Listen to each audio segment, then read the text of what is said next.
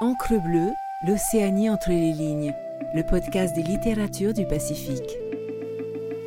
Écoutez Encre bleue, c'est s'amarrer dans le Pacifique pour une minute, pour une heure avec un texte, un auteur.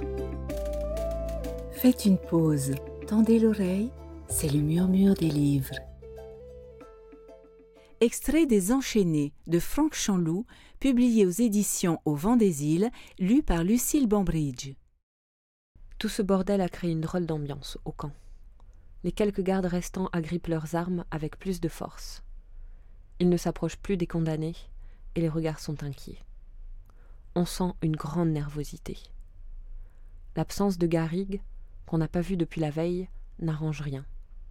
Comme ça sent la merde, on a décidé de s'éloigner avec Gia.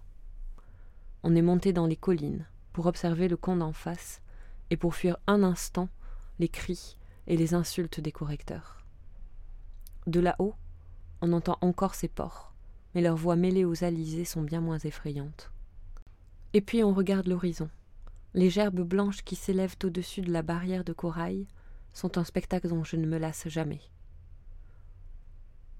On dit qu'ils en ramènent, que des gardiens ont été blessés, et qu'il y a une grande mêlée où les communards ont perdu la vie. C'est l'effervescence au camp et pas un instant ne passe sans qu'une information ne vienne infirmer la précédente. J a dit qu'on ne doit croire que ce qu'on voit. Alors moi je fais comme lui, et j'attends. Victor, comment tu peux croire cet abruti de Rinaldi? Ben, je crois pas, j'écoute juste. Ne crois que ce que tu vois, Victor. Ce camp est un nid de vipères, à la langue bien pendue. Ils font tous comme s'ils savaient des choses, mais ils savent rien. Alors patiente et ferme tes escourdes. Quand il parle comme ça, j'ai envie de le gifler. Mais c'est le seul ami qui me reste ici.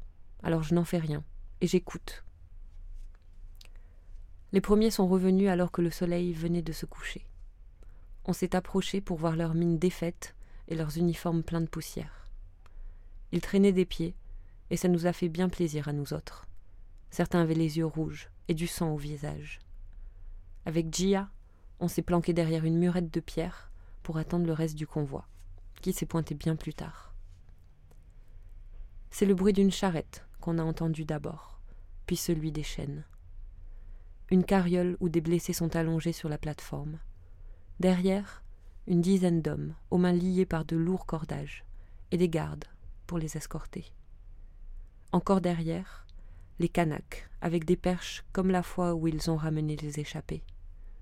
Deux hommes sont suspendus, et il ne me faut pas longtemps pour reconnaître Léopold, pendu comme un gibier.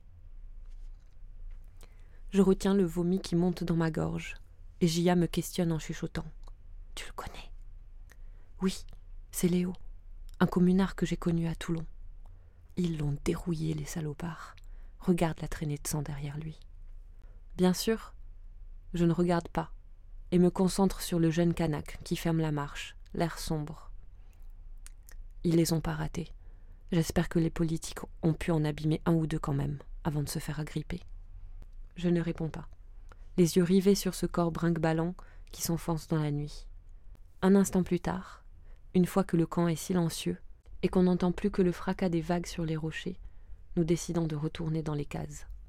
Allongé, je me repasse l'image du corps de Léo suspendu comme une bête. Je pense à ses jolies paroles, à sa grande intelligence, à la noblesse de ses gestes, et l'injustice me tord alors les boyaux.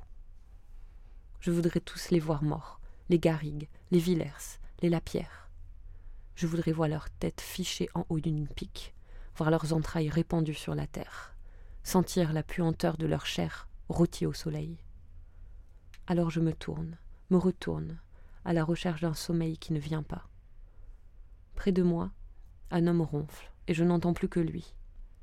Lui aussi, je voudrais le voir mort, étouffé dans ses glaires. Et je suis partagée entre le plaisir de voir de nouveau Léo et la douleur qu'il soit peut-être déjà perdu. Je souffre de l'espoir qui m'est donné et finis par trouver le sommeil, alors que le soleil pointe sur les récifs de Nouvelle-Calédonie. Ma nuit est courte et ponctuée de cauchemars dégoûtants. Ma première pensée va vers lui, au réveil. Son visage m'apparaît dès que j'ouvre les yeux. Il faut que je le voie. Qu'il soit en vie. Il a besoin de moi. Merci d'avoir écouté cet épisode.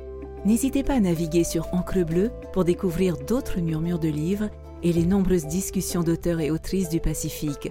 Retrouvez-nous sur toutes les plateformes d'écoute et sur le site lireenpolynésie.pf. Maruru et Yaorana.